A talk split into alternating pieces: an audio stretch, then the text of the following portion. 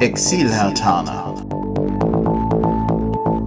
Der Podcast für Hertha-Fans innerhalb und außerhalb Berlins.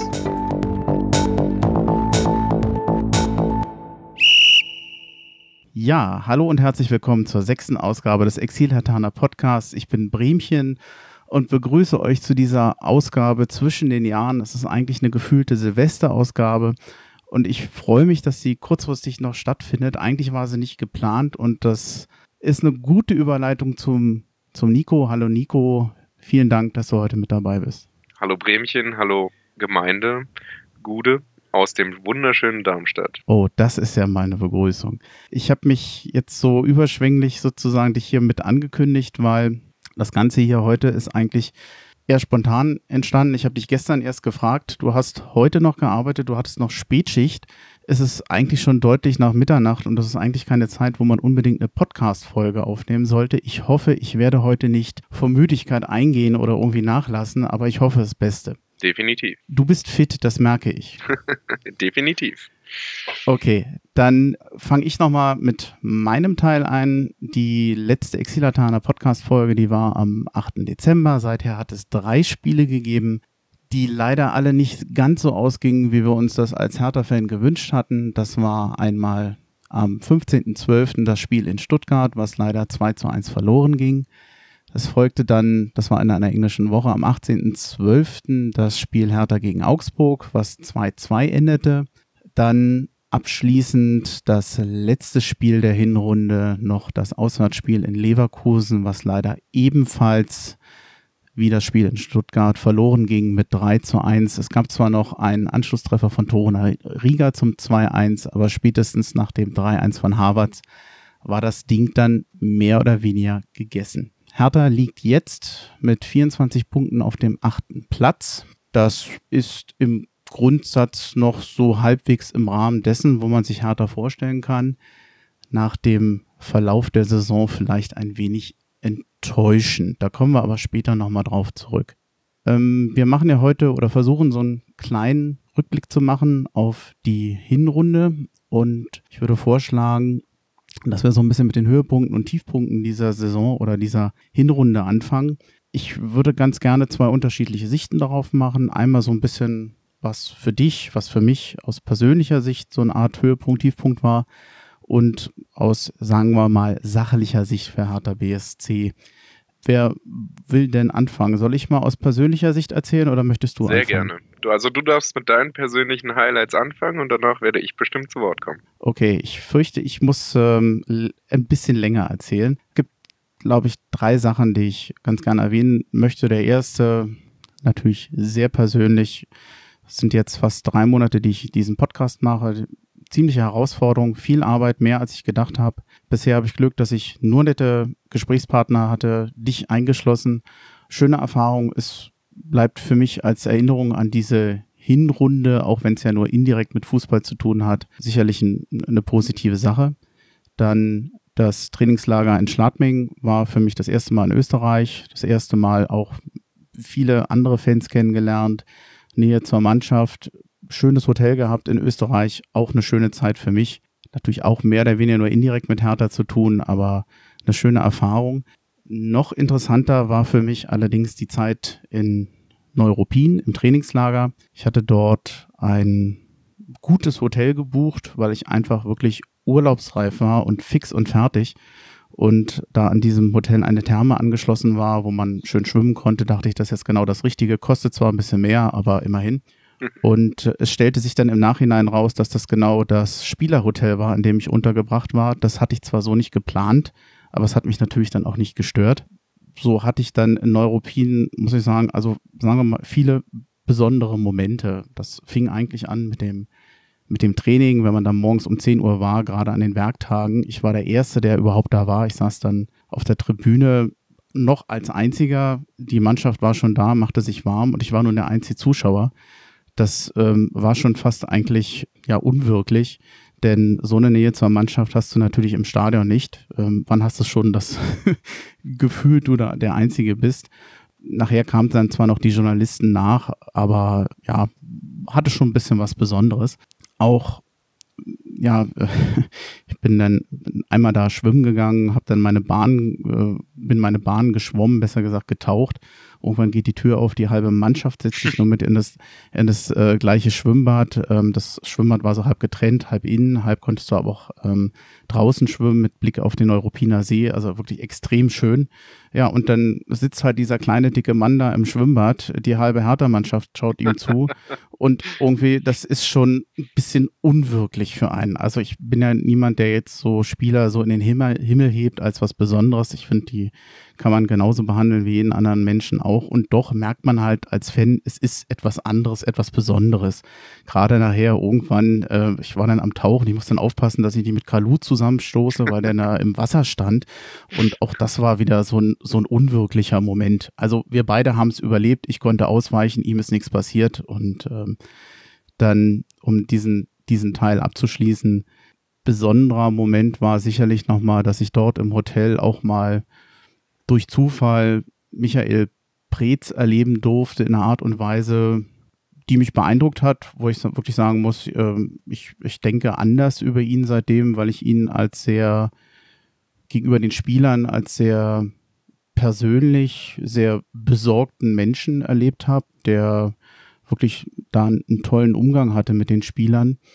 Ähm, ich, ich will da gar nicht ins Detail gehen, weil ich sag mal, da ist der Grundsatz, was in Neuropin passiert, bleibt in Neuropin. Aber das war wirklich mal eine Erkenntnis, wo ich echt über, überrascht war über einen, einen Sportmanager, den ich sonst im öffentlichen Auftreten immer ein bisschen sehr distanziert finde und äh, so immer so gefühlt so eine leichte Mauer um sich aufbaut. Vielleicht tut er das auch nur vor den Journalisten. Da im kleinen Kreis, muss ich sagen, war ich sehr beeindruckt und ich muss auch sagen, ich denke seitdem über ihn wesentlich anders und auch wesentlich positiver. Und ich denke, das ist in diesem Fußballgeschäft heute vielleicht auch nicht mehr unbedingt selbstverständlich. So, jetzt habe ich lange ausgeholt. Ich hoffe, es war nicht, nicht so uninteressant für dich. Definitiv nicht. Ich muss sagen, es war sehr gut erzählt und sehr schön anzuhören. Ich muss sagen, sehr schön mitzubekommen, wie ein fast 50er einfach mal das Fanboy-Sein entdecken kann, mit schönen Aspekten. Freut mich sehr, ja, dass es dir ich, so gefallen hat. Ich habe noch überlegt, wenn ich jetzt sage, ich war mit Kalu baden, vorsichtig, wie man das ausdrückt, sonst klingt das ganz merkwürdig. Aber ich. Ja, sonst ich kommt die BZ wieder, gell? Das, ich, ja, ich gebe zu, ich war die Hertha Lolita. Ja, ja, genau, genau. um Gottes Willen. Ähm, persönliche Sicht, was war denn für dich ein, so ein schöner Moment in der Hinrunde? Oh, warte. Ich muss unterteilen, okay, in zwei, zwei Siege. Fast drei. Ähm, es gab für mich der, der geilste Moment und der, ich sag mal, für mich sind immer diese emotionalen Momente wichtiger, streckenweise als diese sportlichen Momente. Emotional war der Sieg gegenüber äh, Wanne Eickel West das Beste, was, was diese Saison war. Gelsenkirchen zu schlagen war einfach richtig, richtig gut. Das tat meinem, also es war, war so schön. Nicht, weil sie, weil sie den schönsten Fußball gespielt haben, nicht, weil sie den Gegner fertig gemacht haben, sondern weil sie mit ihrer Taktikeinstellung und mit ihrem, mit ihrem Auftreten das verkörpert haben, was die Fans wollen. Kampf, Mut und es dann halt auch einfach durchziehen bis zum Ende. Zumal auch Siege in Gelsenkirchen halt leider auch selten sind. Sehr selten sogar. Und das war einfach emotional der Moment für mich, die Saison. So dieses, wenn du auf Arbeit gewisse Kollegen hast, die, die Schalke-Fans sind und die sagen, ja, euch machen wir eh weg, kein Problem, Selbstkrise, pff, Hertha machen wir weg. Und man sagt im Vorfeld, denk dran, Bundesliga, kann immer alles passieren. Und du hast dann einfach den Moment, du weißt, oh mein Gott, wir haben gewonnen. Okay, das ist erstmal super schön. So, und du weißt aber ganz genau, du fährst am nächsten Tag zur Arbeit, siehst diese Kollegen und weißt ganz genau, hey, okay, diese Brust, die wird breiter. Und du bist einfach, du fühlst dich als Teil dieser, dieser Mannschaft und, und des Teams, die das geleistet haben und du freust dich einfach über diesen Erfolg, ja. Und das war für mich, also der emotionalste Moment war für mich wirklich der Sieg über Gelsenkirchen, ja. Oh, das war wirklich. Dachte, es, ich dachte, es wäre das Pokalspiel gegen Darmstadt gewesen. Nein, das ist wirklich der Sieg gegen Gelsenkirchen. Ähm, ist gegen der Darmstadt, dann auch dabei? Äh, ich war nicht dabei. Ich habe es vom Fernseher verfolgt. Äh, und wir hatten ja im Gespräch äh, vor dem Darmstadt-Spiel schon mal kurz den Aspekt, warum ich gern das Darmstadt-Spiel nochmal oder warum ich mich so gefreut habe, dass der Hertha nochmal nach Darmstadt muss, war ja die Tatsache, dass definitiv Klarheit bestand, dass nach dem Pokalspiel beziehungsweise nach der Hinrunde jetzt in der zweiten Liga, dass der Abriss des restlichen äh, Böllenfalltors stattfindet. Das heißt, ich glaube, die Gegengrade ist es und der Gästeblock. Und dass man da nochmal stehen konnte und das da nochmal miterleben konnte, war wirklich überragend. Und das bleibt auch in Erinnerung. Das heißt, das Darmstadt-Spiel gehört auch zu den dreien. Natürlich, ja. Hm. Und äh, emotional auch, gerade weil ich Freunde aus Gladbach habe oder mein bester Freund Gladbach-Fan ist. Äh, das Spiel gegen Gladbach war nicht nur emotional ein sehr gutes Spiel, sondern auch spielerisch das beste Spiel dieser, dieser Hinrunde bis jetzt. Ja. Und, oder ja, es war das beste Spiel der Hinrunde. Ja. Ähm, negativ äh, Erlebnis wird sich nochmal wiederholen. Ich glaube, da kommen wir nochmal später dabei. Das war für, für mich das Spiel gegen Stuttgart, weil es unnötigerweise verloren ging und eben ein wesentlicher Faktor war. Ich war nicht sehr oft im Stadion dieses Jahr, hatte oft äh, am Fernsehen geguckt. In Stuttgart war ich. Umso enttäuschter ist man natürlich, dass man denn so ein, sagen wir mal, unnötige Niederlage sieht. Das war für mich so einer der negativen Erlebnisse oder persönlichen negativsten Erlebnisse, die ich hatte. Bei dir? Definitiv. Also, äh, ich glaube, am ich glaube, davor das Spiel, die Niederlage war gegen Düsseldorf. Das war, mhm. Da hatte ich im Vorfeld im Kopf so, ey, nee, ah, Düsseldorf, warum jetzt Düsseldorf? Warum nicht ein Gegner, der vielleicht ein bisschen höher angesiedelt ist und ein bisschen stärker ist? Da könnte mehr zu holen sein. Ich habe irgendwie vorm Spiel schon damit gerechnet, das wird nicht schön. Und es wurde nicht nur nicht schön, sondern wirklich Ah, es hat mir, es hat wehgetan, der Sache zuzugucken, weil es wirklich einfach, ich habe es nicht verstanden. Ich habe nicht verstanden, wie man, wie man so Spiele abliefern kann und dann so einbrechen kann gegen vermeintlich, in Klammern, schwache Gegner. Ja? Äh, Stuttgart war emotional ein bisschen anders, weil ich fast damit gerechnet hatte, dass wir wieder Punkte abgeben werden, dass es eine Niederlage wird. Damit habe ich nicht gerechnet. Aber ich habe schon gedacht, so, ah, nee, das wird auch nichts. Man hat so gewisse Grundgefühle oder Grundeinstellungen. Und ich kann mir das nicht erklären. Aber warum, warum gibt man immer den Kleinen so die Möglichkeit und, und die Punkte? Das, das finde ich bei unserer Hertha diese Hinrunde sehr, sehr schade. Ich glaube, dazu kommen wir gleich nochmal. Ich würde dann mal von, ich sag mal, der persönlichen, von der emotionalen Sichtweise zurückkommen auf das, was wahrscheinlich die meisten Fans auch so gesehen haben. Äh, wir haben es ja eigentlich schon gewähnt, äh, erwähnt, die Siege gegen Gelsenkirchen und gegen Bayern sind natürlich auch deswegen große Siege, weil sie selten sind, weil man gerade gegen die Bayern natürlich Außenseiter ist. Der letzte Heimsieg war, glaube ich, 2009, damals noch mit Favre und Siegtor dürfte, glaube ich, Wornin damals geschossen haben. Die Aufholjagd gegen Hoffenheim war, war unerwartet. Sie war eigentlich, man ist so vom Regen in die Traufe gekommen. Es war ja eigentlich ein Spiel, was schon verloren ging. Richtig. Man war ja, glaube ich, recht früh mit 2-0 hinten, ist dann, glaube ich, nochmal mit 3-1 hinten gewesen. Ja. Und dass da am Ende noch ein Punkt rauskam, ich glaube, wir werden nachher nochmal über Motivation reden, äh, war eigentlich, finde ich, ein Beispiel für eine tolle Leistung nochmal dann obwohl man den Anfang verpennt hat, dass man noch so ein Spiel daraus macht. Das Highlight mit Sicherheit das Spiel gegen Gladbach für mich eines der besten Spiele von Hertha BSC seit vielen Jahren. Und ich glaube, du bist meiner Meinung. Definitiv bin ich da deiner Meinung, weil es vor allem, äh, man hat bei Hertha immer das Gefühl, selbst wenn man 2 oder 3-0 vorne liegt und es liegen noch 20 oder 15 Minuten vorher, man hat immer das Gefühl, es kann auch anders laufen. Und bei, also gegen Gladbach hatte man einfach das Gefühl, yo, das ist, da passiert heute einfach nichts. Die sind einfach so überlegen und da will ich nicht von Klassenunterschied sprechen, aber so hat es sich einfach angefühlt. Es war, hat sich einfach wie ein Klassenunterschied in dem Moment angefühlt und das war ein gutes Gefühl, bin ich ganz ehrlich. Kann man ruhig sagen, das war in diesem Spiel ja so gerade de Rosun hat da ja gezaubert, der äh, Gegenspieler, ich weiß gar nicht mehr, wer das bei Gladbach war, der hatte den ja überhaupt nicht im Griff. Ja. Ähm, war einfach, ging mir ähnlich. Ich glaube, Gladbach ist ja in diesem Spiel sogar noch in Führung gegangen. War eines der wenigen ja. Spiele, wo ich trotzdem keine Angst hatte und dachte, die spielen zu gut, die wuppen das noch. Ja. Und so war es dann auch wirklich. Ja, definitiv. Ähm, war wirklich ein, ein, großes Vergnügen, dieses Spiel zu sehen. Habe ich sehr genossen und ähm, hat man in der Form ja als Hertha-Fan so auch nicht. Also nicht nur ein Sieg, sondern auch die Art und Weise, wie er zustande kam. Ja, oftmals, oftmals hat man ja die, die Befürchtung, egal welcher Moment ist, knackt es jetzt nochmal ein oder passt es so? Ja. da da war es zum Glück noch alles in Ordnung. Der Knacks, der kam später, da kommen wir gleich drauf. Die Niederlagen gegen Stuttgart und Düsseldorf, ich denke mal auch gegen Leverkusen, gerade gegen Düsseldorf schmerzte wohl alle. Ähm, vielleicht auch mit einer Erwartungshaltung. Man hat ja gesehen, wie Hertha gespielt hat gegen die großen Gegner. Du hast es ja eben schon erwähnt.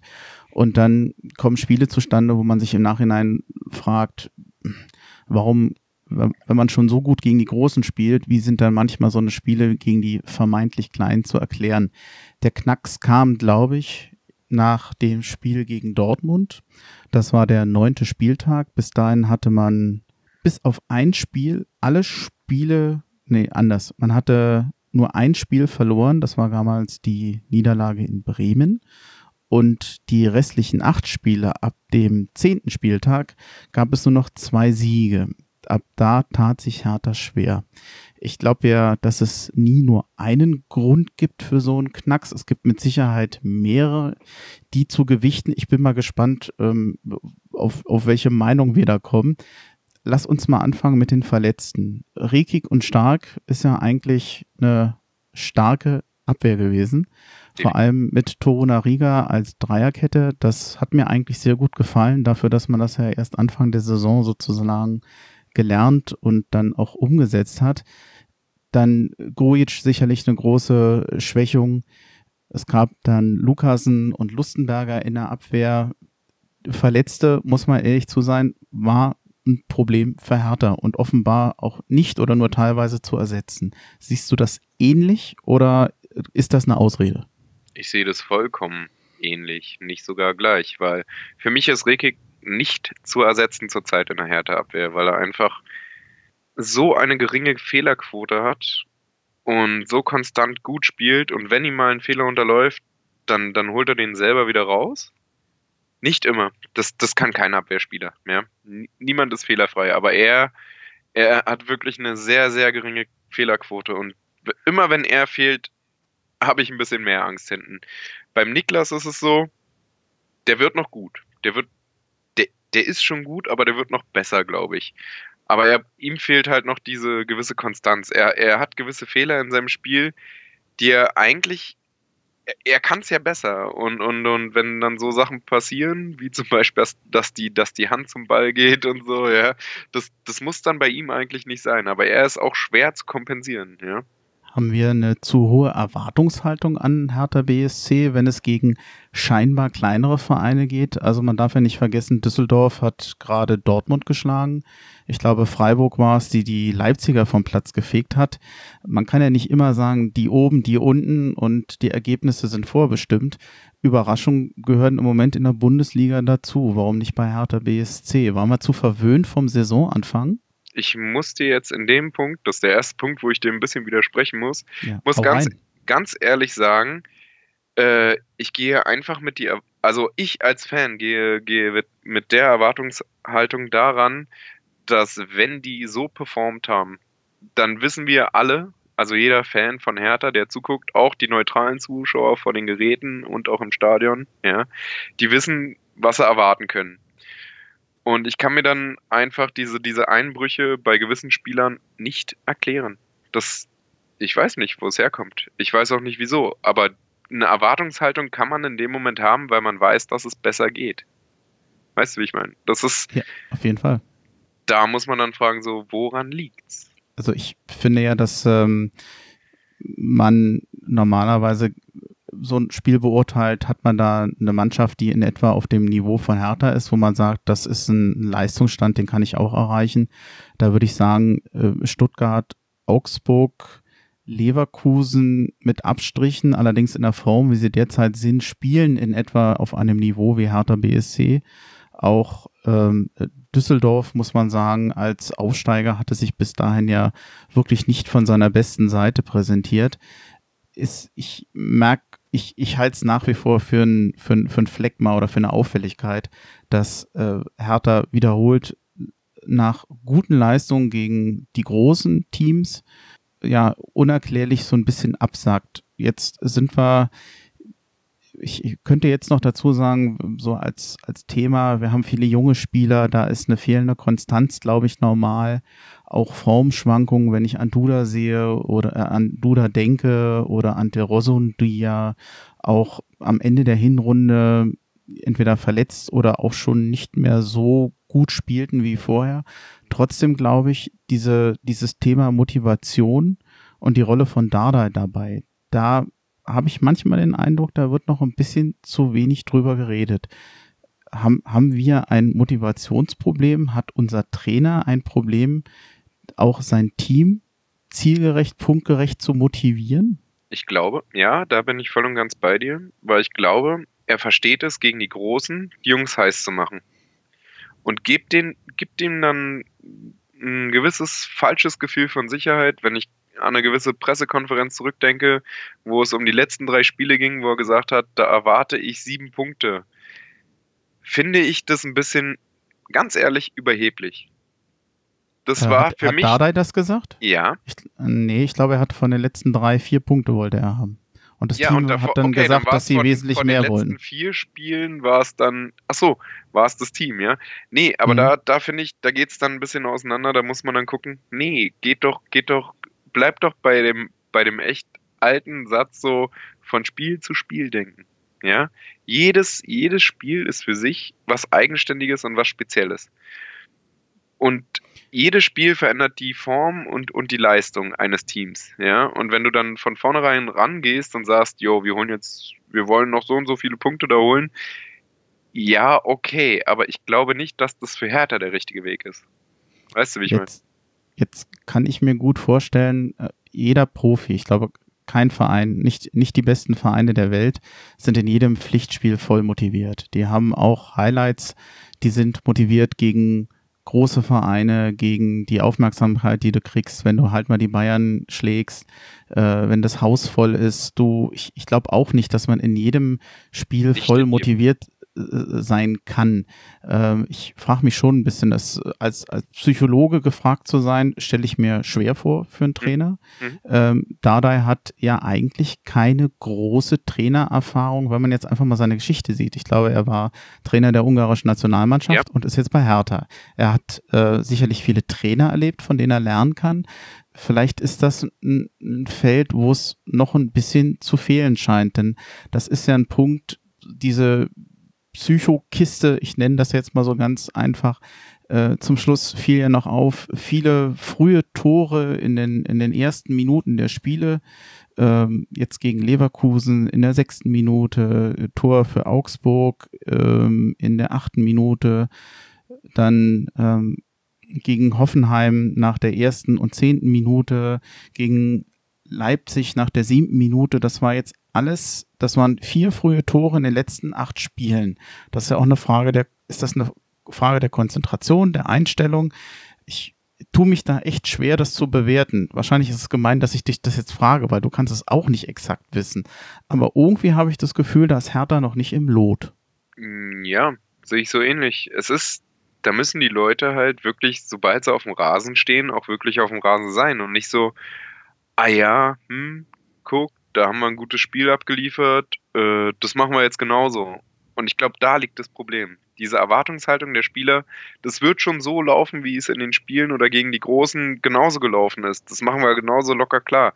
Ich glaube, da ist so eine gewisse, oh, verzeih mir das Wort, ich glaube, da ist eine gewisse Arroganz da. Dass, dass gewisse Teams das nicht halt in dieser Zeit machen werden. Weißt du, wie ich meine? Mag, mag eine Rolle spielen, ja. Ja. Also so sehe ich das gerade, gerade wenn du mal die Bayern schlägst, ist natürlich, das Richtig. nächste Spiel kann nicht so toll sein wie das, aber das äh, müssten ja andere Vereine auch haben. dieses Problem. Im Moment scheint mir das, ich meine, was ich verstehen kann, ich meine, was, was kann noch eine Motivation sein? Konkurrenzkampf. Du kannst ja keine Schwäche leisten. Äh, Ach so, und wenn es so, dann verletzte Spieler gibt, kannst haben, du dir diese Schwäche so, leisten? So, so viel verletzte Spieler gehabt. Ähm, ich meine, du spielst ja dann nicht mit Absicht schlecht oder so, aber ja, ja. Äh, wenn du halt letzter Abwehrmann bist, dann lässt du halt mal sagen, 5% weg, ne? Vielleicht ist es so. Ähm, und selbst wenn es nur diese 5% sind, in, in, diese, in, in der Bundesliga sind 5% halt genau diese 5% an dieser einen Position. Und dann sind es in, in der Mannschaftsleistung vielleicht nur 0,x Prozent, ja. Aber genau das kannst du halt in dem Moment ausmachen, ne? Dann lass uns doch gleich mal, wir wollten ja sowieso noch mal uns den einen oder anderen Spieler rauspicken, ohne dass wir da jetzt über jeden Spieler machen. Das ist äh, sonst nach, nachher, es ist schon alles gesagt, aber noch nicht von allen. Ähm, ich, wir haben gerade über verletzte Spieler äh, gesprochen, dann würde ich ganz gerne nochmal den Abwehrmann nehmen, nämlich Lustenberger. An dem, ja, ich glaube, er muss sich recht viel Kritik anhören. Einerseits tut mir das leid, weil ich finde, das ist so ein Vollblut-Hertaner, der bei so vielen Jahren in Berlin ist. Das ist neben, neben dem Fußballplatz so ein netter Mensch. Aber man muss einfach sagen, dass fußballerisch er in dieser Hinrunde durchaus durchaus angreifbar war. Da haben sich oftmals Licht und Schatten abgewechselt. Dumme Fehler, aber auch zum Beispiel, wie ich fand, eine sehr gute Partie gegen, gegen Frankfurt. Sein Vertrag läuft aus. Wie siehst du Lustenberger in dieser Saison? Wie sehe ich Lustenberger? Ja. Schwere Frage, ich weiß. Nein, so schwer ist die für mich gar nicht, persönlich. Ähm, ich sehe ihn genauso. Also er lebt Hertha wirklich durch und durch, ja. Genauso wie eine andere Person, die nach Darmstadt gewechselt ist. Und zwar unser guter Peter. Hm. Und die beiden kann ich wirklich ruhigen Gewissens im selben Atemzug nennen. Weil Lusti ist Herr Tana, durch und durch. Nur äh, ist er für mich auch wirklich Licht und Schatten. Und für mich stellt sich die Frage, kannst du dir es als Verein erlauben, nur aus Höflichkeit jemanden zu halten? Da muss ich ganz klar sagen, nein. Emotional würde ich sagen, ja. Leistungstechnisch leider nein. Was wäre, wenn man ihn, wenn man nochmal ein Jahr mit ihm verlängert? Ich weiß nicht, welche Pläne er hat. Ich glaube, äh, er möchte ja wieder zurück in die Schweiz, vermute ich. Er hat ja, äh, ich glaube, ein Haus in Luzern, wenn ich das richtig mitbekommen habe. So als, naja, Standby-Profi ist vielleicht das falsche Wort. Äh, oder würdest du dann sagen, würdest du dann sagen, nee, ist, äh, er nimmt dann auch einem jüngeren Spieler vielleicht den Platz weg. Man muss ja sagen, Lustenberger ist ja eigentlich kein typischer Innenverteidiger. Ich kenne ihn eigentlich vor allem als Sechser. Mhm. Er ist dann in der zweiten Liga damals mit in die Innenverteidigung gegangen, hat da sehr gute Spiele gemacht. Ja.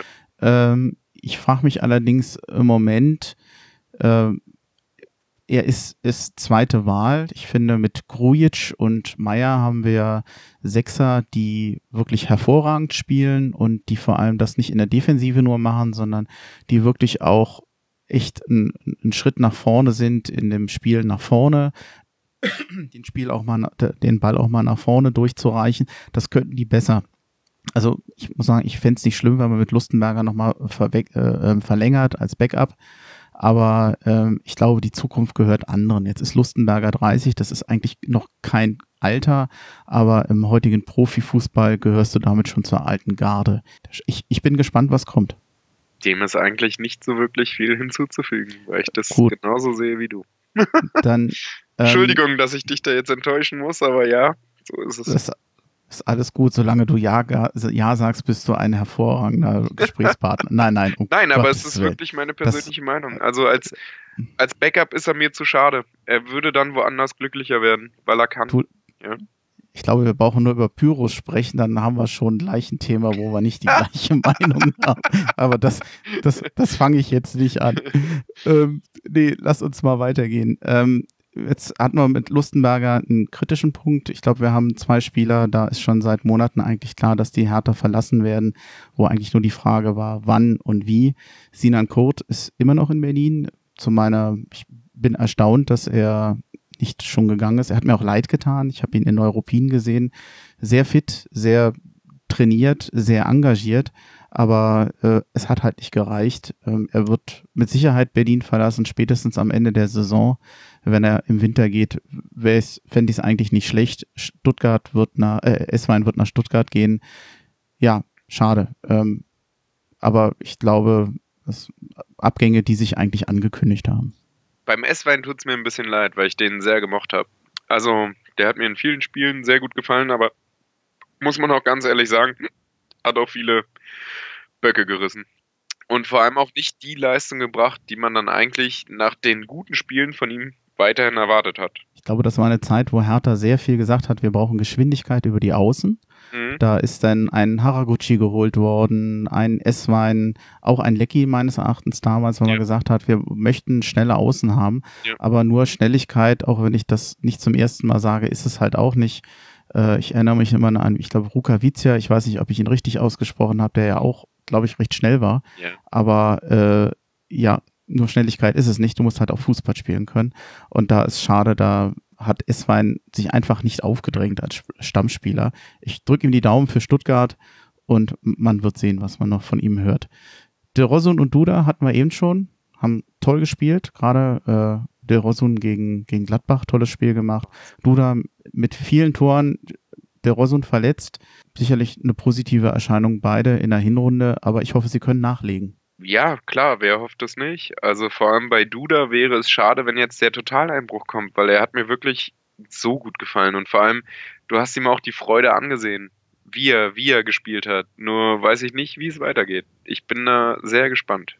Man hatte eigentlich die Hoffnung, dass jetzt der Knoten geplatzt ist und hat Angst, dass er wieder in die Phase, wie es vorher zurückfällt, ne? Richtig, in so eine gewisse Lethargie, ja. Grujic, tja, Gibt es einen Spieler, der noch besser war als Grujic, außer Lazaro vielleicht noch oder mindestens gleich? Wahrscheinlich nicht. Du darfst jetzt von ihm schwärmen. Grujic, ja, für, für mich, für mich gibt's, für mich gibt's, oh, nehmen es mir nicht kommen. Toro Noriga, Arne Meyer, Grujic, Lazaro. Das waren für mich. Und ich muss, nehmt es mir nicht kommen, Selke auch noch dazu nehmen. Er, er gefällt mir einfach. Ähm, also die Leute, die, die, die, die schmeißen sich immer rein, die sind am Start, die machen, die drücken, die tun, ja. Und das sieht man und das fühlt man irgendwie auch am, am, selbst wenn man nur am TV sitzt, fühlt man das irgendwie. Ja, dass die, dass die wirklich härter wollen und Bock auf härter haben. Man sollte vielleicht noch Jahrstein erwähnen, der zwar. Der kommt immer zu kurz, ne? Gegen Leverkusen ein bisschen Pech hatte, das war aber wirklich ein Platzfehler, halt da tut er mir echt Spiel. leid. Der hat aber zum Teil wirklich mein Vater würde sagen, Glanzparaden gezeigt, wo man echt sagen muss, alle Achtung. Deut einige Punkte gerettet, muss man sagen. Äh, nicht, ja, viele. Nicht einige, sag einfach viele, weil der Mann, keine Ahnung, der ist einfach, er gefällt mir. Er hat nicht die Unsicherheit von weiten Bällen wie, wie ein Kraft. Bin ich ja, ganz ehrlich, ja. Er, er holt die Kraft, hat auch seine Stärken, aber er ist bei weitem nicht so stark wie, wie ein Rune. Es ist einfach so. Ich finde Jahrstein kompletter, weil er sowohl äh, auf der Linie die Reaktion als auch mhm. fußballerisch, als auch in der Luft ähm, eigentlich keine besonderen Schwächen hat. Ähm, da ist Kraft sicherlich in der Luft nicht so stark. Ja. Also, ja, dem Thomas fehlen halt auch ein paar Zentimeter. Das ist nicht bös gemeint, aber da fehlen einfach diese vier, fünf Zentimeter. Ne? Ich werde es ihm mal sagen, wenn ich ihn sehe. Mal gucken, was Ja, aber, aber um Gottes Willen, nein. Kann, man, kann man wirklich so mhm. sagen, du hast beim Runa einfach gesehen, so, du hast, dass die Größe da und gepaart mit seinen Fähigkeiten schon echt viele Punkte gerettet hat. Ne? Ja. Auslaufende Verträge. 15 Spieler sind es, bei denen die Verträge auslaufen. Hm. Ich habe nochmal nachgeguckt, es sind tatsächlich 15. Ich, mir war nicht klar, dass es so viele sind. Ähm, fangen wir mal an, eigentlich mit dem wichtigsten Spieler, weil er nur ausgeliehen ist, Grujic. Eigentlich hat Hertha keine Möglichkeiten, ihn zu verpflichten. Man kann nur hoffen, dass er, ich glaube, er kommt ja aus Liverpool oder äh, spielt bei Liverpool, äh, da eine Konkurrenzsituation hat, wo er wieder nicht spielen kann und nochmal verliehen wird. Ich glaube, alles andere, eine, eine andere Hoffnung hat man nicht. Äh, was kann Hertha noch tun? Wahrscheinlich nicht mehr viel, oder? Mm, ja, man kann leider nicht viel tun, weil es da keine Kaufoption oder, oder sonst. Ich, also eine Kaufoption gibt es definitiv nicht. Für mich stellt sich die Frage, gibt es noch die Möglichkeit, ein Jahr diese Leihe zu verlängern. Das wäre dann vielleicht interessant. Und das wäre für beide Vereine, glaube ich, eine Möglichkeit, weil er, er hat gespielt, aber war halt auch viel verletzt bis jetzt. Ich weiß nicht, was die Rückrunde bringt. Vielleicht flippt die Rückrunde total aus und er vernichtet alles, ja. Kann ja auch passieren. Äh, nur sehe ich das noch nicht. Er muss erstmal konstant fit sein, was immer nicht, was nicht immer nur an ihm liegt, sondern vielleicht auch an gewissen Trainingspartnern, die das gar nicht so böse meinen, ja, sondern weil das einfach Konkurrenzkampf ist, wenn da irgendwas passiert. Äh, aber ich sehe da keine Möglichkeit, diesen Mann über, über, wie gesagt, wenn, vielleicht nochmal über eine Laie für ein Jahr, aber ich sehe da keine Chance für Hertha. Finanziell und auch was die Attraktivität angeht, man müsste halt international spielen. Vielleicht würde dann die Möglichkeit bestehen, dass man genug Geld in die Hand nehmen könnte, um ihn zu halten. Für mich ist es auf jeden Fall schon jetzt sehr schade, wenn er geht. Nur leider steht fest, dass er geht. Wäre das mega schade, weil der, der Typ, der ist nicht lange da und lebt härter auch schon so mega. Man sieht es ihm in der Körpersprache an und, und das gefällt mir einfach. Der, der Mann ist einfach so dabei. Könnte ich noch polemisch behaupten, vielleicht wäre es besser, dass Hertha die Gelder für den Stadionbau doch lieber in Grujic investiert. Aber naja, gut, soweit zur Polemik. Steht für mich außer Frage. Echt, lieber, lieber in den Mann investieren, der ist jung, der ist fit und der hat Bock. Und vor allem hat er Bock. Und vor allem hat er hat Bock auf Hertha und das merkst du. Der hat Bock auf Aber das Umfeld. Und das sieht man ihm an, das, das spürt man einfach, ja. Nimm meinen Satz nicht zu ernst. Nein, ähm, ich weiß, ich weiß. Lukasen, haben wir eine Kaufoption? Würdest du ihn holen? Boah. Licht und Schatten, ne? Keine Ahnung. Ja. Ist ein junger Mann, ist ein junger Mann, Licht und Schatten. 23 ist er. Krass. Gar nicht mehr älter, so älter, älter als Grujic, ne? Ja, also ich muss sagen, ich würde ihn nicht unbedingt holen wollen. Mir hat er nicht gefallen, mir hat das Stellungsspiel nicht ge gefallen. Äh, recht, von mir aus ein recht deutliches Nein. Schwerer tue ich mich bei Shellbrett. Auch der hat wohl, da habe ich gesehen, es gibt eine Option für ein weiteres Jahr. Ich bin mir allerdings nicht ganz sicher, ob die Option für den Spieler, für den Verein oder für beide gilt. Wärst du der Verein und du hättest die Option, würdest du verlängern? Nein. Hart. Er hat gegen Bayern wirklich sehr gutes Spiel gemacht. Ja, gegen Bayern. Zu wenig. Ja. Ich würde. Entschuldigung. Also ich finde die Option für ein weiteres Jahr, kann, ich, ich denke, du kannst nicht nur mit jungen Spielern machen, das ist ein. Nicht nur, du kannst nicht nur, aber ja, ja nein, ich glaube, man könnte die Gelder dann auch anders also investieren. Also ich glaube, charakterlich passt er sehr gut ins Team. Ich finde, dass er keine. Außer Frage keine, keine Verschlechterung ist. Er ist ja, hat jetzt recht klaglos auch diese Reservistenrolle angenommen. Das ist nicht selbstverständlich heute bei Fußballprofis. Insofern würde ich ihn eigentlich ganz gerne nochmal sehen. Lustberger haben wir schon drüber gesprochen. Jetzt noch schwieriger. Ibisevic ist 34. Macht eine super Saison. Warum nicht um ein Jahr verlängern? Ich liebe diesen Mann. Bitte behaltet ihn einfach. Egal was, behaltet ihn noch ein Jahr. Ich mag ihn wirklich sehr. Das heißt, er hat schon ein, ein doppeltes Jahr. ja. Also von uns beiden. Ich mag den wirklich. Der, der Mann ist einfach nur klasse.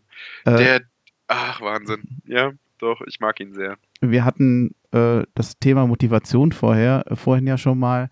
Äh, Bei ihm? Nein, Moment, Moment, nein, ich wollte gerade überleiten zu einem anderen Thema und zwar sowohl zu Selke, den hat man ja eben erwähnt, ich glaube, da darf man das Thema Motivation auch nochmal erwähnen und bei Thomas Kraft. Auch da läuft der Vertrag aus. Ich glaube, da wird sich die Frage nicht stellen, ob er bleibt.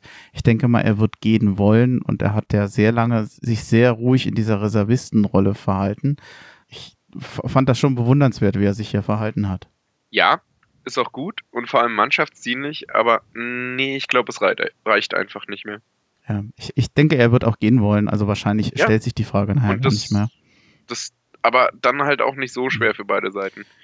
Ähm, Selke, schönes Thema. Ich muss einen Freund zitieren. Wer hat dem Selke bitte das Koks in die Cornflakes getan? absolut klasse. Der Typ hängt sich halt auch so mega rein und ich glaube, er hat auch so helle Momente gehabt. Ich würde ihn gern öfters und, und mehr sehen, ganz ehrlich. Ja, ich glaube, bei Selke ist immer sch schwer, manchmal auf die Motivationsbremse zu treten, yeah. äh, um ihn so ein bisschen, ähm, dass man ihn nicht so, so einfach von alleine lässt, wenn er aufs Spielfeld kommt. Äh, yeah. Dass er äh, sagen wir nicht, auch, auch, einfach mit gelben Karten, mit Fouls und so. Also ich glaube, manchmal ja. will er zu viel, aber ich denke, er wird das lernen. Ich glaube, er, er, hat das Rüstzeug, ein guter äh, Stürmer zu werden. Da mache ich mir keine Sorgen. Dann könnten wir mal versuchen, ein Fazit zu ziehen. Und ich würde vorschlagen, wir versuchen dieses Fazit zu ziehen, indem wir uns die Saisonziele anschauen und sagen, hat Hertha da gut ja. abgeschlossen oder nicht? Offizielles Saisonziel bei Hertha war ein einstelliger Tabellenplatz und man wollte das Pokalfinale erreichen. War es wirklich das Pokalfinale? Ja. Haben Sie diesmal keine Runde gesagt? Nein, ganz konkret das Pokalfinale. Ja. Würdest ähm, du sagen, das kann man noch erreichen? Boah, das ist jetzt die schwerste Frage an dem Abend. Emotional würde ich mir das so sehr wünschen gegen, diese, gegen diesen Verein, der geleitet wird von, von gewissen Steuersündern und Okay, deine Sympathiebekundung ist angekommen. Jetzt frag nochmal. Werden wir es erreichen? Sagen wir so, die Wahrscheinlichkeit, dass es klappt, ist sehr gering. Ja. Die Hoffnung ist riesengroß.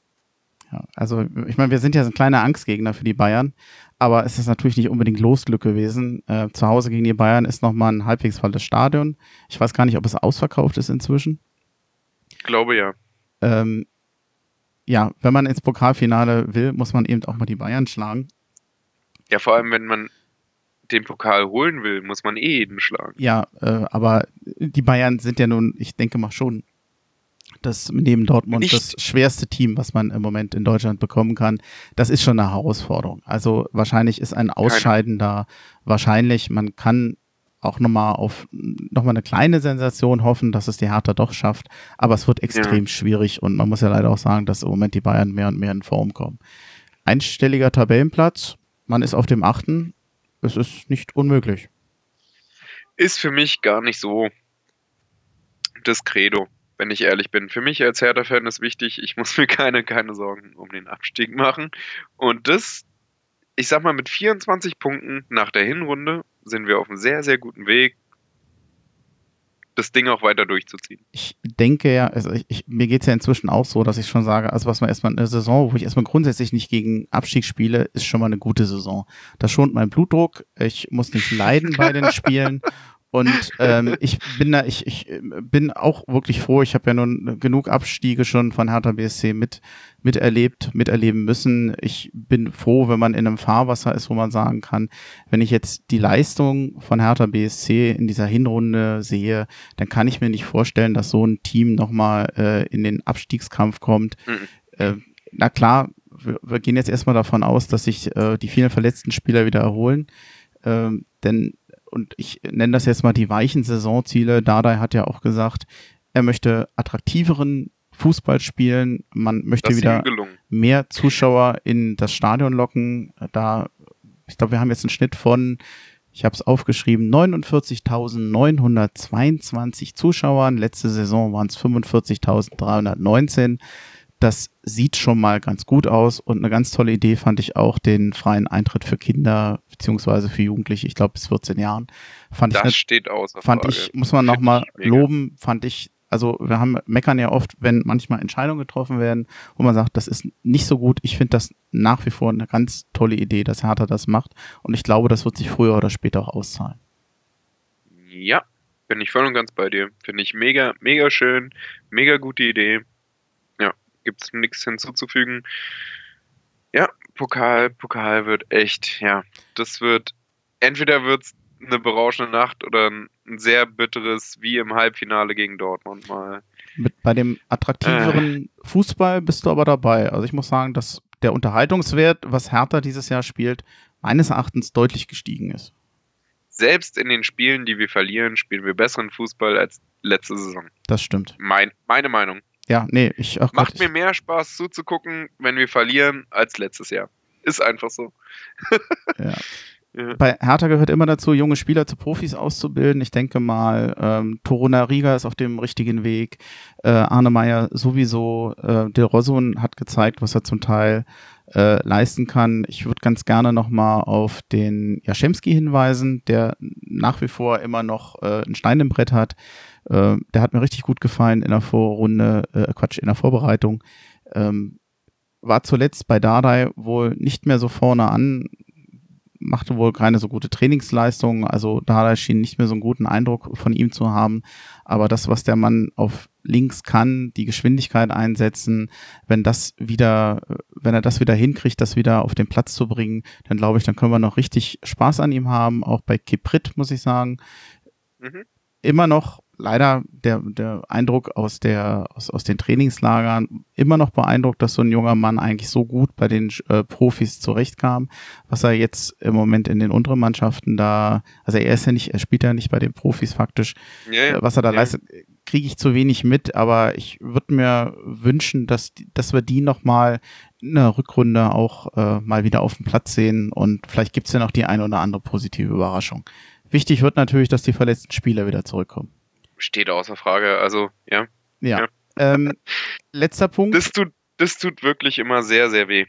Die verletzten Misere. Ja, ich meine, es gibt dann viele, die mal sagen, Hertha trainiert falsch, aber ach Gott, mhm. also welcher Fan, mal ganz ehrlich, wer von uns hat denn eine medizinische Ausbildung, ist Sportmediziner?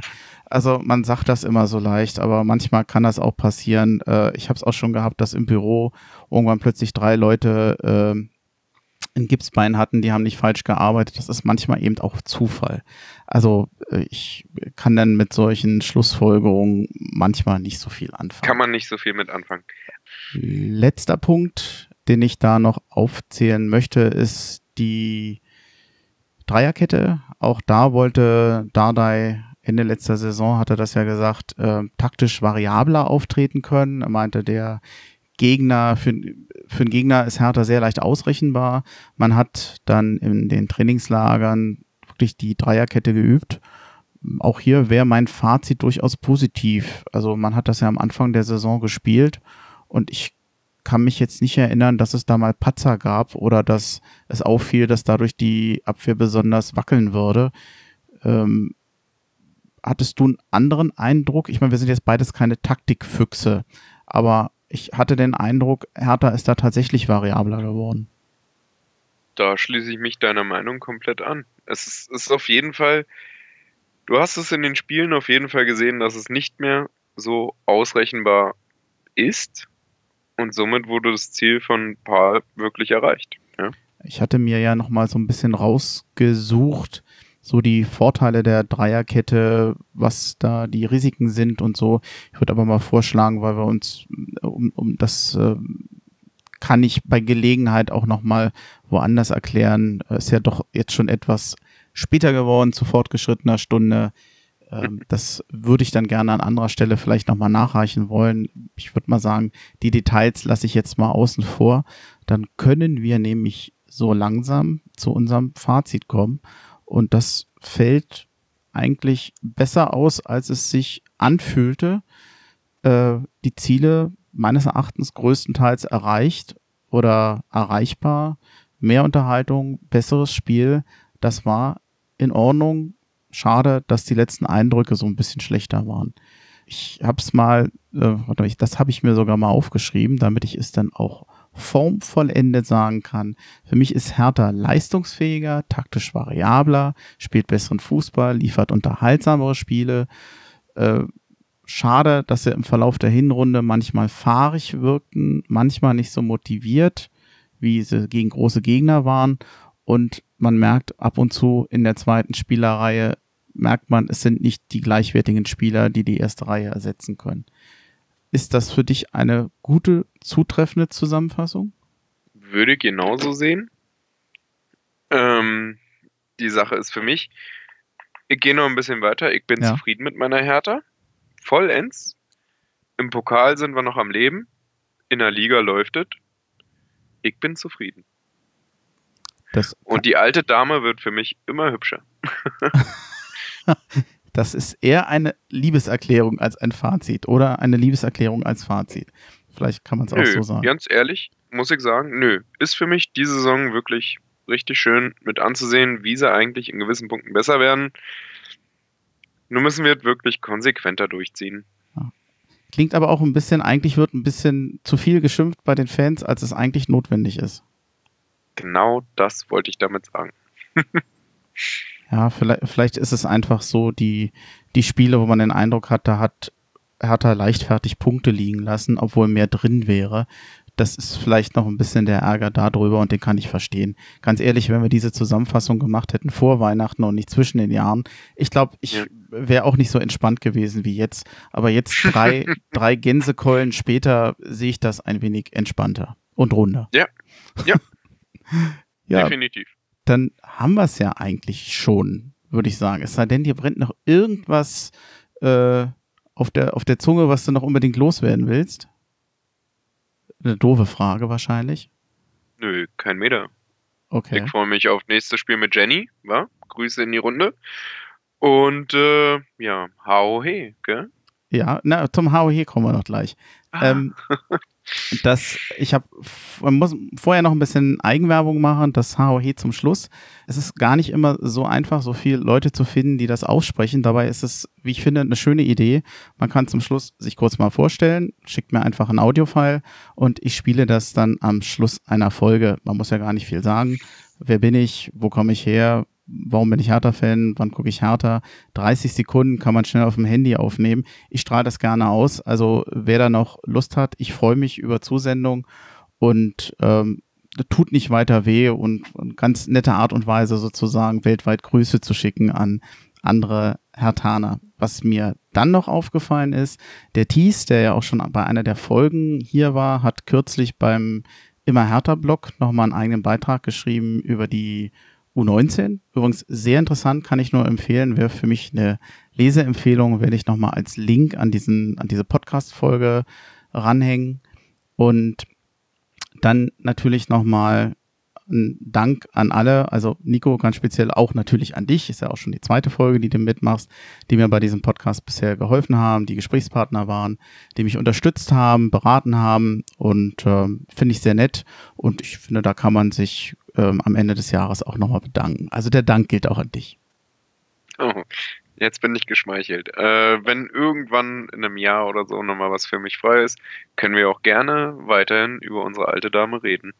Auf jeden Fall. Also ich würde dich auch gerne nochmal fragen.